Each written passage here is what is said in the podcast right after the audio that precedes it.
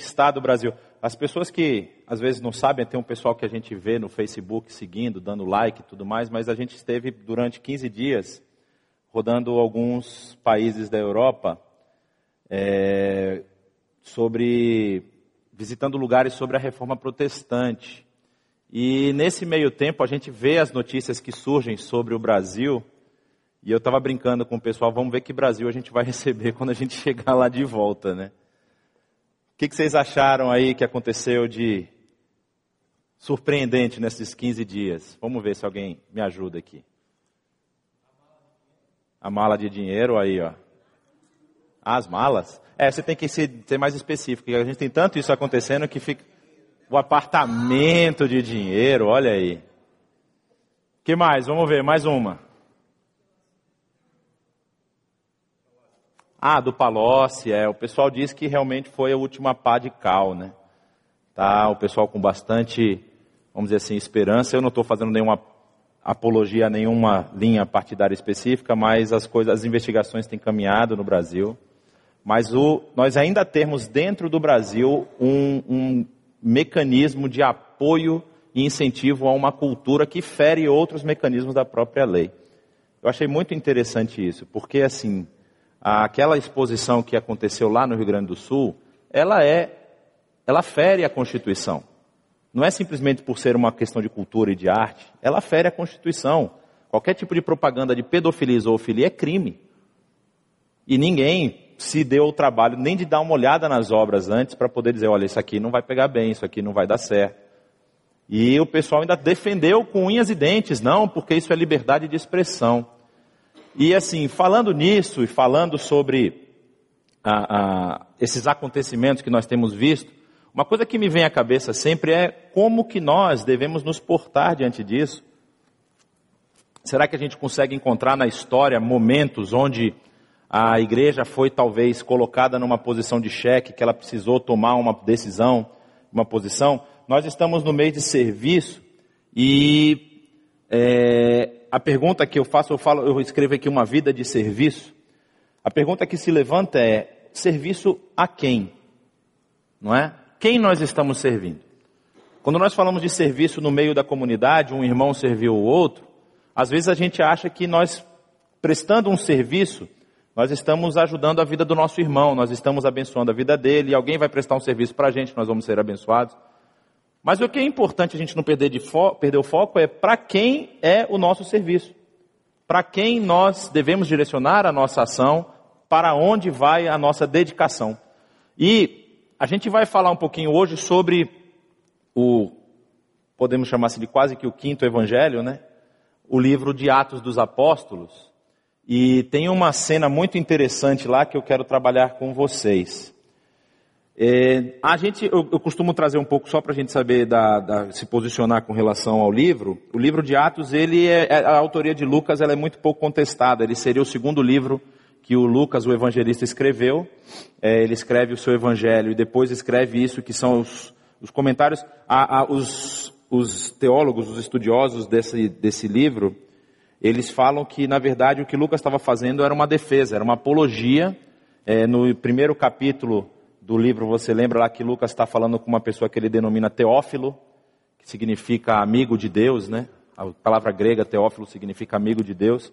E não se sabe exatamente quem é esse Teófilo, pode ser alguém da guarda romana que se converteu, pode ser um grego de alta posição, porque para escrever um livro para uma pessoa especificamente, ela deveria ter alguma importância, alguma relevância para o contexto de Lucas.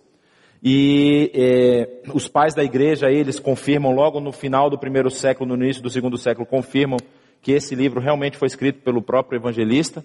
É, vários comentários nas primeiras coleções, quando foram feitas as primeiras coleções do Novo Testamento, dos livros do Novo Testamento, já a partir do segundo século, já apontam para Lucas como o autor dessa segunda parte do livro dele, a primeira sendo o Evangelho, a segunda o Atos dos Apóstolos. E é, a datação é provavelmente entre o ano 60 e o ano 62. Por que tem uma interrogação e por que tem uma interrogação no local também, que seria Roma? Porque uma das possibilidades é que Lucas ele reuniu vários relatos, ele foi reunindo, foi fazendo as suas anotações e compilou esses relatos é, no período em que Paulo está encarcerado em Roma, sua, seu primeiro encarceramento. Ah, o que se entende é que Paulo ficou encarcerado nesse primeiro momento, depois ele foi solto porque aqueles acusadores lá de Paulo em Jerusalém, que denunciaram ele de estar profanando o templo e de que ele deveria ser morto, como Paulo, cidadão romano, apela a César, os acusadores teriam também de ir diante de César para poder continuar o julgamento, que era uma viagem nada barata. Então, se eles não estavam com dinheiro ou não tinham paciência, falaram, não, deixa para lá esse assunto, vamos continuar com a nossa vida. E o apóstolo Paulo, provavelmente, por falta de acusadores, pode ter sido solto. E é o final, né, o capítulo 28 do livro de Atos, fala justamente que Paulo estava preso, toda a guarda pretoriana já tinha ouvido falar do evangelho, e eles se reuniam e cantavam salmos, hinos e louvores. É o finalzinho do livro e não tem continuação. Então, Lucas só escreveu até ali. E se ele só escreveu até ali, é bem provável que ele tenha terminado antes do ano 62, que é o ano quando Paulo provavelmente foi solto. É, aí a gente vê uma estrutura rápida sobre o, o, livro inteiro.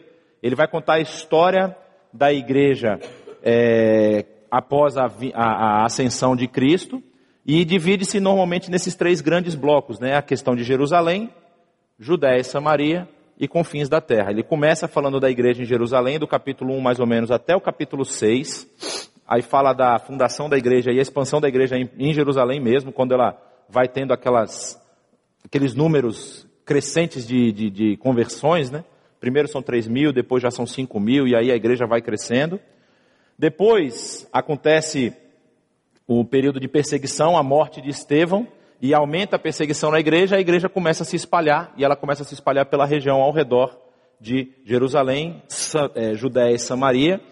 É, Filipe, ele é levado para Samaria, ele acaba fazendo, pregando o evangelho na Samaria, depois o Espírito Santo leva para o ao caminho lá onde ele vai encontrar com o eunuco, e tem a questão do batismo lá do eunuco, e depois aparece para nós o apóstolo Saulo, que o pessoal acha que é um nome feio, porque o nome verdadeiro depois que ele se converte é Paulo. Na verdade é um nome grego, Paulo é o um nome grego de Saul, não é? É simplesmente, é Shaul na verdade, né? E aí as transliterações, as mudanças de, de, de, de algarismos vai, de, como é que diz? De né, algarismos. Caracteres, isso. A mudança de caracteres faz com que ele acabou sendo chamado Paulo depois. E começa o trabalho da expansão da igreja em outras áreas além da Judéia e da Samaria. Aí você vai até o final do livro falando dessas experiências de Paulo ao redor dali do que era o Império Romano. Então ele vai até Antioquia da Síria, a igreja cresce, eles são enviados como missionários, acontece a primeira viagem, ele vai para Chipre, Ásia Menor, volta a Jerusalém, tem o concílio de Jerusalém, ele faz a segunda viagem, aí um versículo ele sai da segunda para a terceira viagem. Quem não lê, às vezes não percebe, em um versículo só ele termina uma viagem, começa outra. E continua fazendo as suas viagens até o momento em que ele é preso, levado a Cesareia Marítima e depois enviado a Roma e encerra o livro dessa forma. Mas falando de serviço, a gente vai ver um texto aqui que está lá no capítulo 4 do Evangelho de Atos, se você, do Evangelho de Atos, do livro de Atos, e se você tiver com a sua Bíblia quiser acompanhar, é, é uma história muito interessante que acontece logo depois daquele belo discurso de Pedro. Pedro recebe, Pedro e os irmãos estão lá no, no cenáculo e o Espírito Santo vem sobre eles.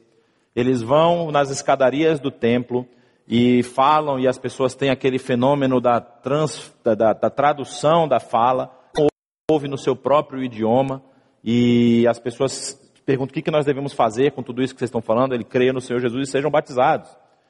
E aí a crítica fala assim: ah, mas como é que 3 mil pessoas foram batizadas nesse primeiro, do lado do templo?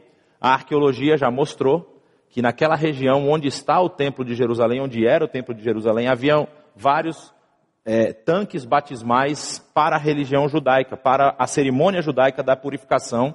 Antes da pessoa subir ao templo, ela precisava se purificar. Então havia os tanques lá que ela entrava por uma escada, subia por outra, ela, ela deixava as roupas no pé da escada, descia por uma, molhava-se completamente e saía do outro lado como se tivesse sido purificado. Recebia lençóis novos, brancos, alvos, e ia poder fazer a sua, oferta lá no templo. Então havia vários desses na região ali, e não era nada impossível que 3 mil pessoas fossem batizadas, como é o primeiro relato. Aí acontece o relato da cura daquela pessoa que ficava à porta do templo e pediu dinheiro para Pedro e João. Vocês lembram o que, que eles falaram? Não tenho prata nem ouro, mas o que eu tenho eu te dou. Em nome do Jesus, filho de Davi, levanta e anda. E essa pessoa é curada. E quando essa pessoa é curada, eles começam a falar novamente com o povo. Isso está lá no capítulo 3. O pessoal fica admirado, eles falam: Vocês acham que é pelo nosso poder que nós fizemos isso? Não, nós fizemos isso pelo poder de Jesus. Aquele que foi crucificado e que foi morto e que Deus o ressuscitou, é por ele que nós fazemos. E aí diz o texto que depois já eram 5 mil convertidos. E isso incomodou a liderança da época. E isso incomodou os líderes religiosos da época. Então o que, que acontece? Nós vamos ver aqui. Enquanto Pedro e João falavam ao povo, chegaram os sacerdotes, o capitão da guarda do templo e os saduceus.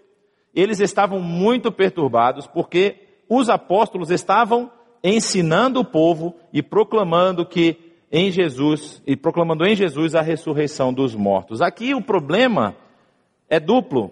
Primeiro, que eles estavam ensinando o povo. A tarefa de ensinar o povo pertencia apenas a uma classe, que era a classe dos fariseus. Os fariseus não permitiam que as pessoas que eram leigas ensinassem o povo. Eles não permitiam que alguém que não tivesse uma orientação teológica, ou, ou, ou no caso, doutrinária, se, le, se levantasse como mestre e ensinasse o povo. Esse é um problema que eles vão enfrentar com Jesus. Porque Jesus não participou de nenhuma das escolas da época, Jesus não foi nenhum é, discípulo de Gamaliel ou de tantos outros, da escola de Hilelo e das outras escolas que haviam em Jerusalém na época, mas Jesus tinha mais conhecimento do que eles. E Jesus dobrava todos eles em qualquer uma das discussões, e eles ficavam cada vez mais nervosos. E o que acontece aqui com Pedro e João é muito parecido, eles estão tomando o lugar da liderança religiosa. E aí continua. Agarraram Pedro e João. Ah, sim, eu falei do primeiro. A segunda questão é que eles estavam proclamando a ressurreição dos mortos, que era um assunto em debate. A primeira questão é que eles estavam ensinando o povo, e a segunda é que o assunto sobre a ressurreição em Cristo Jesus, havia uma discussão muito forte a respeito desse tema. E havia duas linhas muito distintas, assim, os saduceus acreditavam numa coisa, os fariseus acreditavam em outra, havia outros que acreditavam em outras coisas também, e não era um ponto fechado, e eles já estavam ensinando que Jesus havia ressurgido, e que os, as pessoas que acreditassem nele também poderiam ressurgir, e isso não era permitido. Então essa era a problemática, assim, o, o problema que eles estavam arrumando. E eles agarraram Pedro e João, e como já estava anoitecendo, os colocaram na prisão até o dia seguinte. Mas muitos dos que tinham ouvido a mensagem creram, chegando o número dos homens que creram perto de cinco mil. Cinco mil pessoas se converteram. No dia seguinte, as autoridades, os líderes religiosos e os mestres da lei reuniram-se em Jerusalém. Estavam ali Anás, que era o sumo sacerdote, bem como Caifás, João, Alexandre e todos os que eram da família do sumo sacerdote. Vocês vão lembrar que Anás e Caifás são mencionados no, na crucificação de Jesus. Se vocês lerem o Evangelho de João, ele vai mencionar os dois, que Jesus passa primeiro na casa de um e depois vai para a casa do outro. Esses dois são mencionados lá. E eles mandaram trazer Pedro e João diante deles e começaram a interrogá-los. Com que poder ou em nome de quem vocês fizeram isso? Então Pedro, cheio do Espírito Santo, disse-lhes, autoridades e líderes do povo, visto que hoje somos chamados para prestar contas de um ato de bondade em favor de um aleijado, sendo interrogados acerca de como ele foi curado, saibam os senhores e todo o povo de Israel que, por meio do nome de Jesus Cristo, o Nazareno, a quem os senhores crucificaram, mas a quem Deus ressuscitou dos mortos, este homem está aí curado diante dos senhores. Então a primeira coisa que a gente precisa prestar atenção é quem é o fator ou quem motiva a ação e o serviço de Pedro e João. Quem deve ser o nosso principal motivador? Essa que é a questão principal. Não é tomar o lugar das autoridades, não é tomar o lugar dos líderes religiosos, não é assumir um cargo ou assumir uma função, mas principalmente sermos submissos à vontade do Espírito Santo de Deus. Eles estavam cheios do Espírito. E eles afirmam: não é pelo meu poder, não é pela minha força, mas é pelo nome de Jesus Cristo Nazareno. E muitas vezes a gente tenta fazer serviço, ação social, muitas coisas pela nossa própria força. Por isso que eu levantei aquelas questões no começo a respeito do que, que vocês acharam do que estava acontecendo no Brasil nesses últimos 15 dias. Como a igreja deve se portar diante de uma ação nefasta como aquela. E é interessante que surgem várias teorias da conspiração. A última que eu li era de que realmente o objetivo daquela exposição era para que crianças fossem ver a exposição. Era abrir a mente, abrir os olhos das crianças. Essa era a, a, a, a tentativa. Agora, quem escreveu isso também não sei se merece confiança, mas enfim. A gente tem, né? Quem diz o que quer, fala o que não, ouve o que não quer, então vai por aí vai. Mas a igreja, como ela se porta diante disso? Como a igreja reage diante, qual serviço, se nós estamos falando de serviço, qual serviço que a igreja deve prestar à sociedade numa situação como essa? Eu acho que o principal serviço aqui, o primeiro de todos, não o principal, mas o primeiro de todos é a igreja tem que se deixar ser cheia pelo Espírito Santo. Ela deve buscar essa conexão com o Espírito Santo, porque o Espírito Santo vai conduzir a igreja. O Espírito Santo ele vai indicar o caminho que a igreja deve andar. E é interessante que, se você pega o livro de Atos para ler, você vai vendo que o Espírito Santo ele vai confirmando a igreja em vários momentos. Esse momento aqui, eles tinham acabado de receber o Espírito Santo, então não sabiam exatamente como é que o negócio se processava. Você não dá para saber assim, não, Pedro e Paulo, Pedro e João já tinham sido experimentados em todas as coisas. Pedro não tinha muito tempo, tinha negado Jesus. Mas ele agora está aqui, curando um aleijado, causando vamos dizer assim, um, um desconforto na autoridade religiosa da época. Tudo isso através do Espírito Santo. E quando eu falo, para quem eles prestaram esse serviço? Foi para o aleijado? Para eles mesmos? Estavam demonstrando a glória de Deus. A glória de Deus que havia chegado e que aqueles líderes religiosos não estavam vendo. Então fica aqui o nosso primeiro alerta. Se nós nos permitirmos ser cheios do Espírito Santo, Deus vai nos usar, mesmo que isso traga desconforto para as lideranças estabelecidas. Agora, precisamos sempre ter, estar atentos para saber se nós estamos sendo cheios pelo Espírito Santo. E não por outros espíritos que podem estar rondando a sua cabeça por aí. Mas vamos para frente. É, aí eles continuam dizendo: ó, este Jesus ele é a pedra que vocês construtores rejeitaram e que se tornou a pedra angular. Isso Salmo 118, ele está citando o Salmo. Não há salvação em nenhum outro, pois debaixo do céu não há nenhum outro nome dado aos homens pelo qual nós devamos ser salvos. Esse é o serviço que a igreja vai prestar.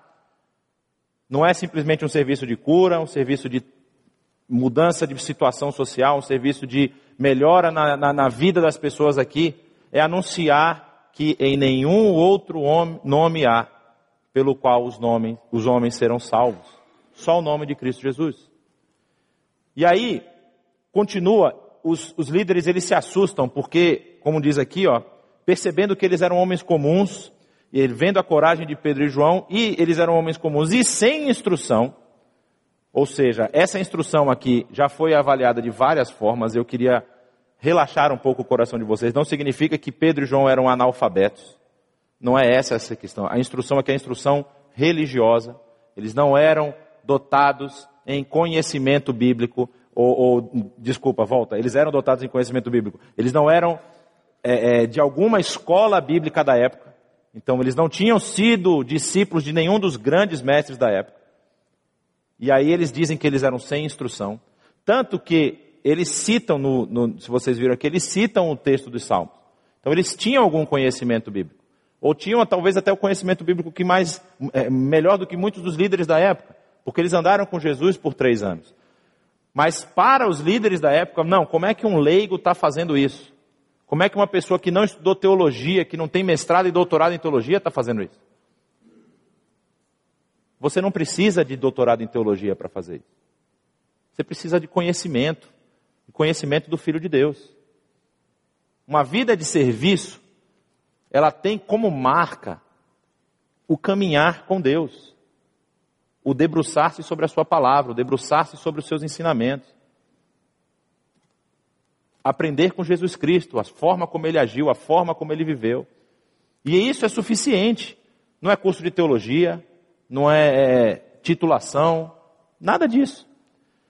Ficaram admirados e reconheceram que eles haviam estado com Jesus e como podiam ver ali com eles o homem que fora curado, nada podiam dizer contra eles. E aí é que está o problema para as instituições. Porque quando a igreja, quando eu e você nos colocamos diante de Deus, nos colocamos a seu serviço, nos colocamos, nos submetemos à vontade do Espírito, quem vai falar por nós não são as nossas graduações, pós-graduações e titulações. É o serviço em si. Eles não tinham como dizer que Pedro e João estavam causando uma balbúrdia, uma algazarra, porque o objeto do milagre, a pessoa que recebeu o milagre, estava ali com eles. O serviço estava aparente. Eu acho isso muito interessante, porque muitas vezes a gente vê é, é, pessoas e instituições religiosas fazendo serviço para a comunidade com a intenção de que o nome delas apareça. O único nome que deve aparecer é o de Cristo Jesus. O meu e o seu não deve nem aparecer. Eu gosto muito do verso quando Jesus está ensinando sobre a, a contribuição, que ele fala: o que a sua mão direita fizer, a sua mão esquerda não saiba. Faça as coisas não para aparecer. Faça as coisas porque, através da ação do Espírito, pessoas vão ser abençoadas. E aí eles dizem: ordenaram que se retirassem do sinédrio e começaram a discutir perguntando: Que faremos com estes homens? Todos os que moram em Jerusalém sabem que eles realizaram um milagre notório que nós não podemos negar. Todavia, para impedir que isso se espalhe ainda mais entre o povo, precisamos adverti-los que não falem mais com ninguém sobre esse nome, o caso, o nome de Jesus. Então, algumas vezes, quando nós estivermos tentando executar aquilo que o Espírito Santo nos coloca para fazer, nós podemos enfrentar as, as, uh, os desafios, né, a, a, a oposição das pessoas que nós menos esperávamos. Se nós formos pensar na igreja da época, a liderança religiosa era de quem mais se esperava. Mas quem está pedindo para que esse tipo de coisa não aconteça é justamente a liderança religiosa da época. Vocês já imaginaram o que é isso? Uma igreja dizer que você não pode fazer uma ação social? Já pensou se a IBNU falasse assim, ah, eu estava querendo ir lá na Cracolândia para poder orar pelas pessoas. Não, você não pode fazer isso. Ah, mas por quê? Porque você não tem instrução. Isso não faz sentido. E não fazia sentido para ela. E isso pode acontecer ainda hoje. Muitas vezes a igreja ela tem a capacidade de matar uma chama de serviço que está dentro das pessoas. E não somente a igreja, falando aqui da liderança, dos pastores, dos líderes de ministério. Muitas vezes uma palavra que você fala para o seu amigo, você matou o desejo dele. Ah, mas você não tem instrução. A instrução está na palavra. Ponto. Estude a palavra. Se dedique à oração. Se coloque à disposição do Espírito. E ele vai falar com você. E aí é interessante porque Vou, a gente vai fazer um recorte agora aqui na cronologia, porque quando nós vamos ver a igreja na história, não é a primeira vez que isso acontece. Aqui você vê no finalzinho eles dizem, ó, vamos adverti-los para que não falem mais com ninguém sobre esse, esse nome. E aqui eu listei alguns, eu acabei de visitar alguns desses lugares onde essas pessoas agiram e, e, e, e tiveram seus, sua história. Mas eu levantei alguns aqui para vocês entenderem como a liderança religiosa não pode ser um fator de empecilho para nós fazermos a obra, para nós servirmos uns aos outros. O primeiro cara que é conhecido na história, principalmente no período da reforma, que a gente muitas vezes nem estuda aqui, assim, nem ouve falar, é esse cara chamado Pedro Valdo. Primeiro que o nome dele não se sabe se é Pedro, é tão interessante a história dele, só sabe que ele é Valdo, o, o, Valdan, que era como era, ele nascido na cidade de Lyon, então em francês se fala. E o nome Pedro foi adicionado ao nome dele porque ele era um pregador da palavra. Esse Pedro Valdo, ele era um rico comerciante que se deparou com uma versão traduzida do texto do texto bíblico. E as traduções eram proibidas na época. Você está vendo que ele é de 1140. A Bíblia normalmente só tinha a versão em latim, não é?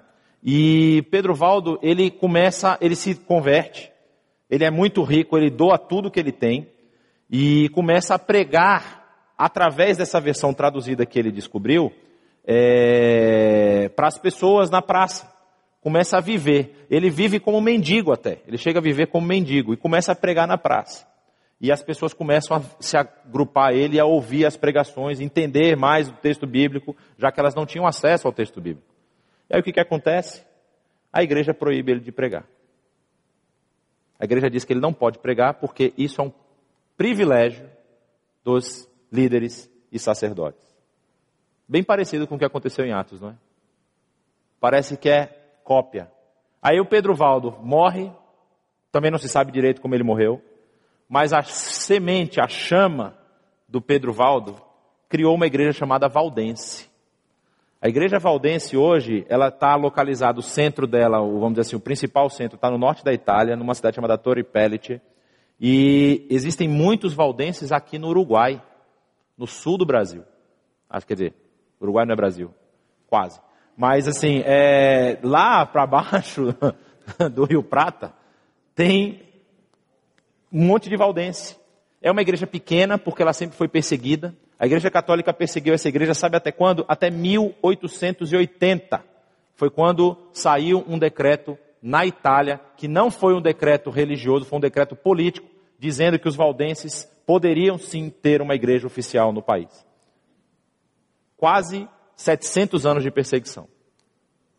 E ele começou pregando a palavra de Deus.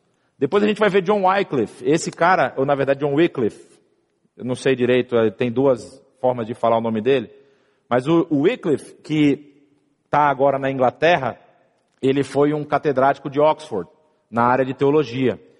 E ele teve uma intenção muito parecida. É interessante que quando a gente vai falar assim de reforma protestante, a gente pensa que a reforma protestante era um movimento que começou lá com Martinho Lutero, quando ele pegou aquele martelo dele lá e foi pregar os negócios.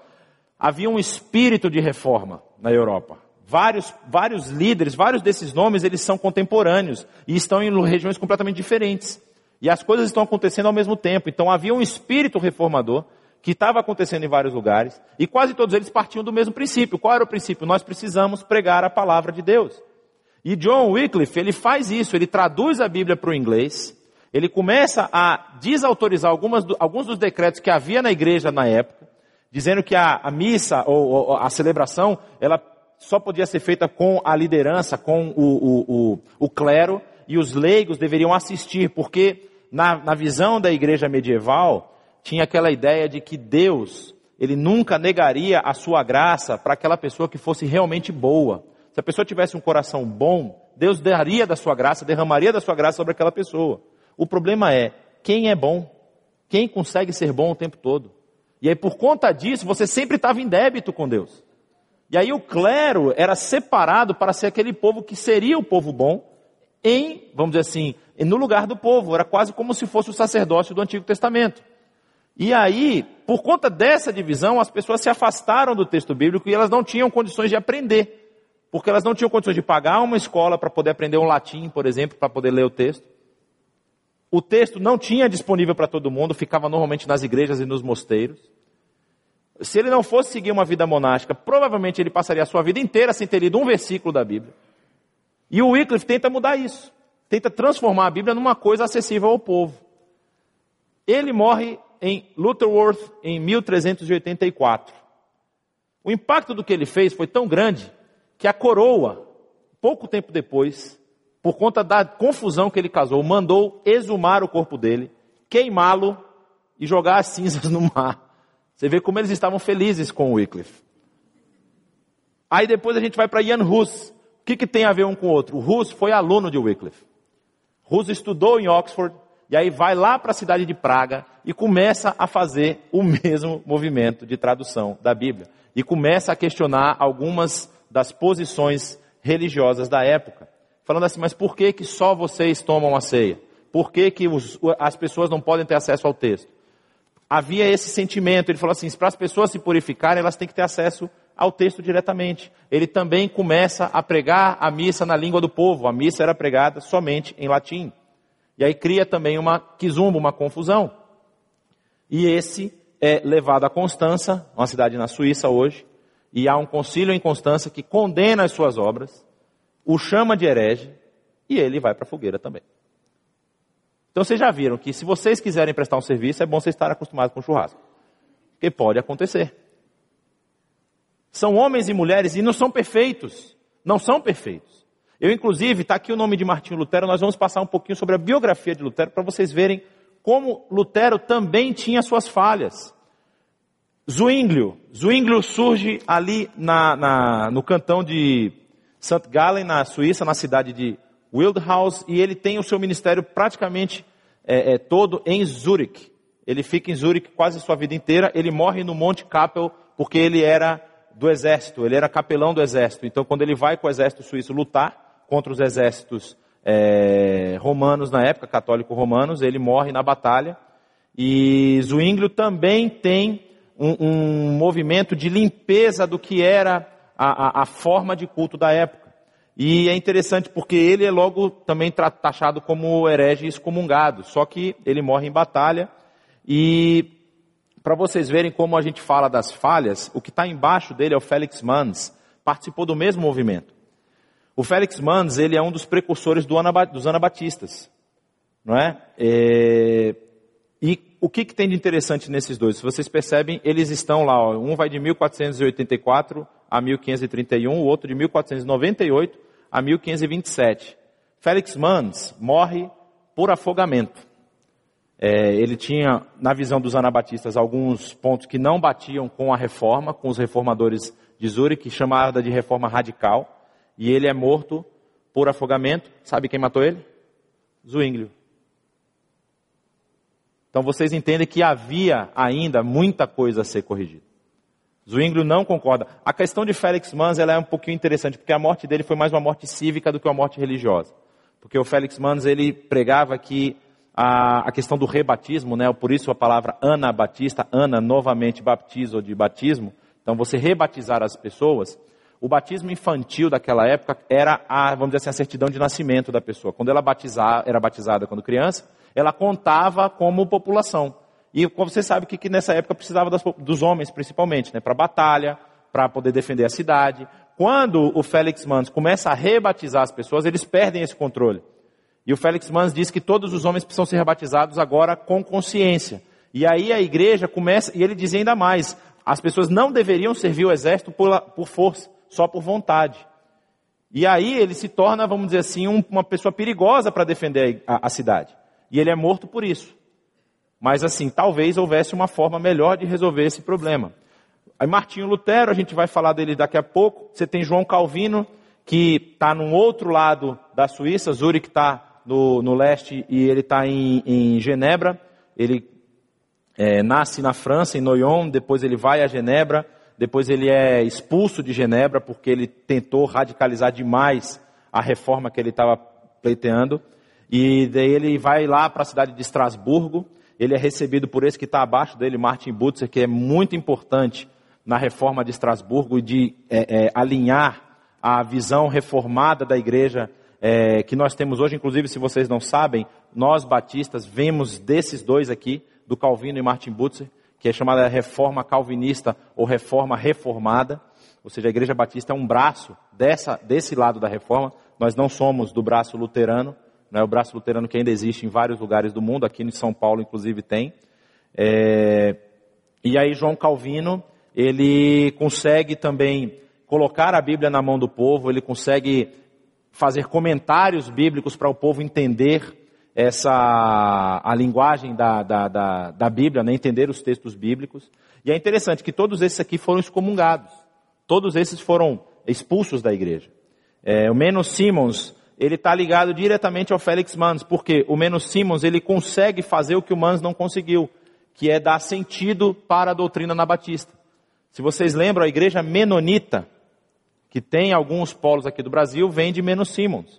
E ele que consegue estruturar essa igreja e melhorar a sua doutrina, e também a mesma coisa, colocar o texto na mão do povo, fazer o povo ser transformado, fazer o povo ler a Bíblia, e causou esse impacto tão grande é, é, na reforma e com um braço completamente. E os menonitas eles têm uma característica de serem completamente é, contrários à luta, né, à, arma, tudo isso. Então, normalmente, onde tem confusão, eles saem. Então, os menonitas fugiram da Europa na época das guerras, foram para o Canadá e muitos deles depois, por conta do conflito da Segunda Guerra, saíram do Canadá e vieram para a América do Sul, e tem aqui no Paraguai e em outros lugares. Aí você tem a reforma de John Knox, não é? que é a reforma puritana lá da Escócia, e também a reforma de John Wesley, que é do, uh, dos metodistas. John Wesley é o fundador do metodismo, né? e a igreja metodista vem da reforma que ele fez. Então todas essas pessoas, eles tiveram o mesmo problema, eles estavam numa situação e num momento da história onde a pregação, ou seja, o serviço de educação e de ensinamento bíblico estava é, é, reservado para uma elite. E eles, assim como Pedro e João, fizeram alguma coisa que a liderança religiosa não aceitou.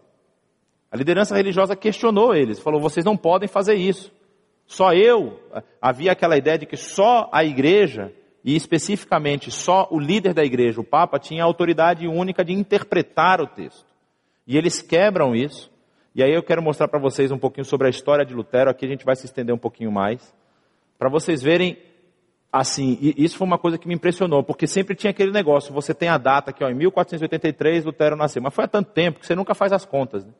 Tipo assim, bom, beleza, ele nasceu, ele não tinha nenhum ano, mas aí em 84, quando ele já tinha um ano, ele muda para a cidade de Mansfeld, onde seu pai vai trabalhar com as minas de cobre, e é onde o pai dele fica rico, que consegue pagar a educação dele para ele poder entrar na faculdade de Direito depois. Ele começa a estudar aos 9 anos, aos 14 anos ele vai para Magdeburgo e depois vai para Eisenach estudar Direito.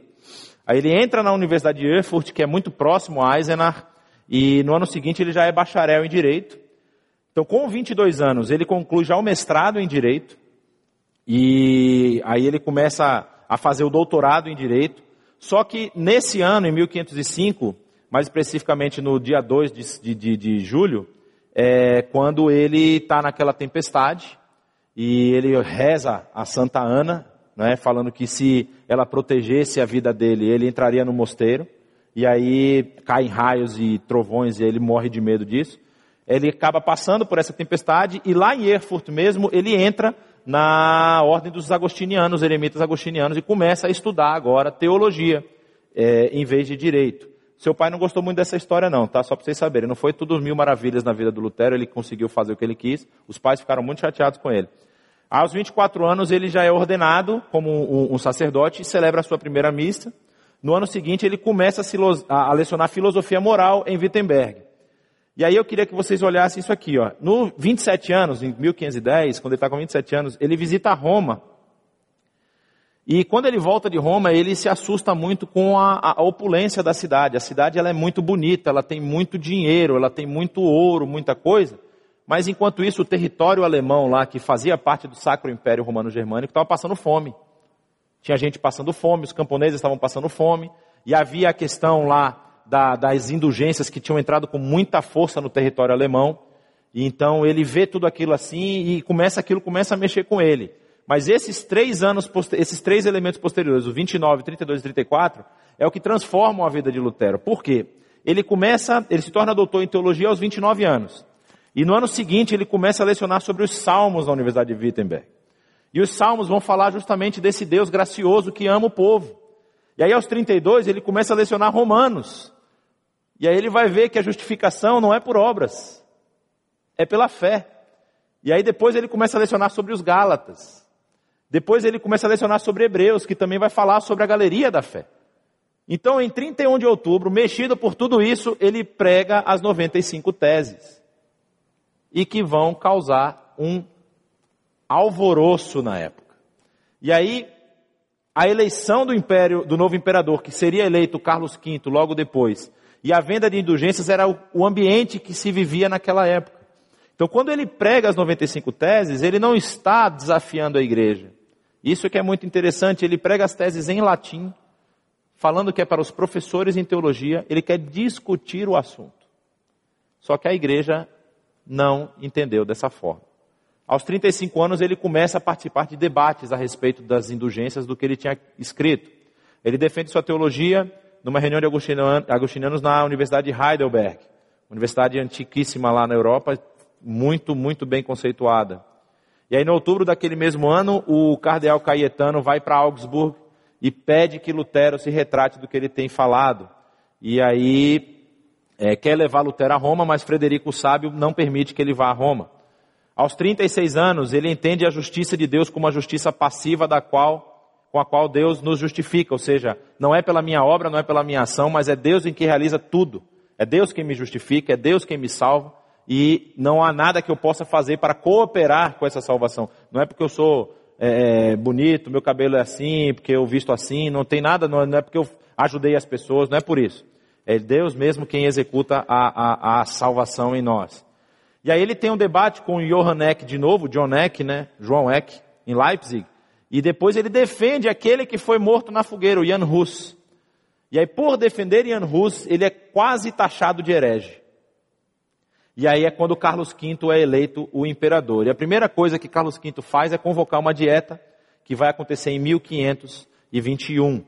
E aí, aos, aos 37 anos, percebam a idade dele quando isso está acontecendo. Ele, com 37 anos, ele recebe uma bula papal chamada Exurge Domini, ou seja, levanta-se, Senhor.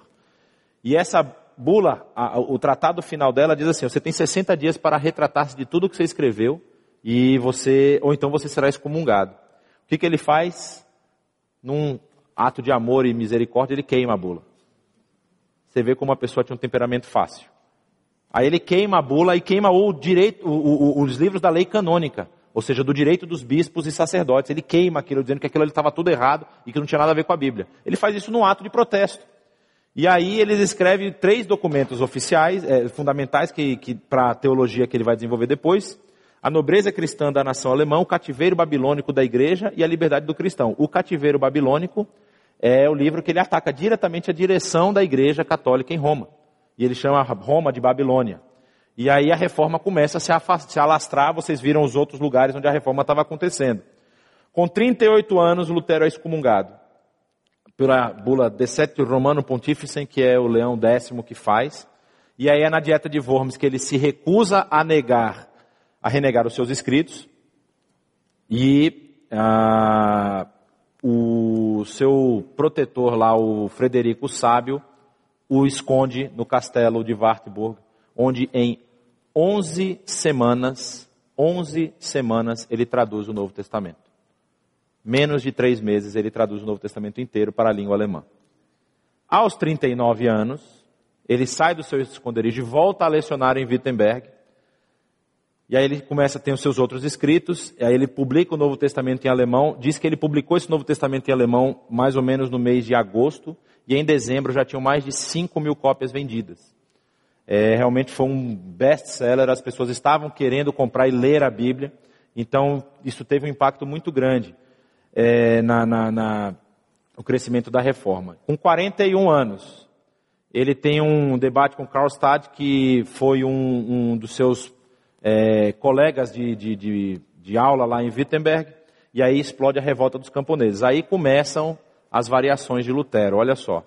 Ele, aos 42, escreve contra os profetas celestiais, escreve contra as hordas e critica a revolta dos camponeses. Essa crítica da revolta dos camponeses vai dar é, vamos dizer assim, justificativa para os senhores de terra a causarem um massacre. Foram mais de 200 mil mortos nessa revolta, dos camponeses, os senhores de terra perderam muito pouco. E Lutero é, vamos dizer assim, apontado como culpado disso. Para você ver que nem sempre aquilo que a gente tenta fazer sai da forma como a gente estava esperando. Nem sempre a gente tenta realizar o bem para a sociedade e às vezes vai, nós somos falhos, nós podemos errar. Mas o importante é que, assim, aí ele vai continuar aqui, vai falar depois da sua, da sua morte, mas o importante é a gente ter sempre noção de que quando nós prestamos um serviço, nós temos que estar focados em Deus. Lutero fez tudo isso aqui, é, ó, ele publica a Bíblia, olha, olha só, ele só consegue publicar a Bíblia completa em alemão aos 50 anos de idade. Porque ele conseguiu fazer o Novo Testamento em 11 semanas, mas o Antigo Testamento deu um trabalho danado para ele fazer. Demorou quase 10 anos para ele terminar. E aí, é, Lutero, ele, Lutero e os outros reformadores como, to, como um, um, todo, eles estão preocupados em servir a Deus. Aí olha o que, que acontece. Vocês lembram lá que no final daquele verso que a gente lia, o pessoal falou, olha, parem de falar no nome dele. O que, que diz aqui depois? Pedro e João são chamados novamente, eles ordenaram-lhes que não falassem nem ensinassem no nome de Jesus, Mas Pedro e João responderam: Julguem os senhores mesmos se é justo aos olhos de Deus obedecer aos senhores e não a Deus, pois não podemos deixar de falar do que vimos e ouvimos. Depois de mais ameaças, eles os deixaram ir, não tinham como castigá-los, porque todo o povo estava louvando a Deus pelo que acontecera, pois o homem que fora curado milagrosamente tinha mais de 40 anos de idade. A gente não sabe qual é o impacto que a nossa vida pode ter na vida das pessoas. A gente não sabe exatamente qual é o resultado que isso vai ter para a comunidade que nós estamos envolvidos, mas o importante é que nós nunca percamos isso aqui. Nós não podemos deixar de falar do que vimos e ouvimos, porque mais importa obedecer a Deus do que aos homens. Então, que a sua vida seja uma vida de serviço, mas uma vida de serviço não ao seu irmão, não porque você está querendo ganhar pontos com ele, não porque você está achando que se você fizer isso você vai ficar melhor, mais, mais bem falado, vai ficar com uma imagem mais limpa, mas é porque Deus quem te compele a ajudar. E saiba que o seu serviço, prioritariamente, deve ser a Deus. E somente a Deus. Vamos orar? Baixe sua cabeça. Pai querido, nós te agradecemos por essa manhã, por essa noite. Nós te agradecemos porque a tua palavra chegou até nós. Nós vimos aqui um pouco da história daqueles homens e mulheres que morreram lutando para que o povo tivesse acesso às Escrituras, lutando para que o povo pudesse ter acesso à tua palavra, para que o povo pudesse ter acesso aos teus ensinamentos e não, ó Pai, ficar refém de interpretações e, e, e, filosofias humanas, mas pudesse cada um ter a oportunidade de ler interpretar, de, de compreender o que a tua palavra tem para nós hoje. Mas, Senhor, nós também queremos ter uma vida que sirva aos outros. Mas nós não queremos fazer isso para que o nosso nome seja exaltado, mas para que o teu nome seja exaltado. Que o nosso serviço seja único e exclusivamente a ti, Senhor. Que nós possamos viver e buscar a cada dia conhecer a tua vontade, executar os teus preceitos, os teus mandamentos e assim sermos servos dos nossos irmãos naquilo que o Senhor nos conduzir. Nos usa, Senhor, para o crescimento do teu reino, para abençoar as outras vidas, para que as pessoas possam ver que há salvação em Cristo Jesus e para que a vida dessas pessoas também seja transformada pelo poder e amor que há no Evangelho. Nós te agradecemos por isso, orando assim em nome de Jesus. Amém.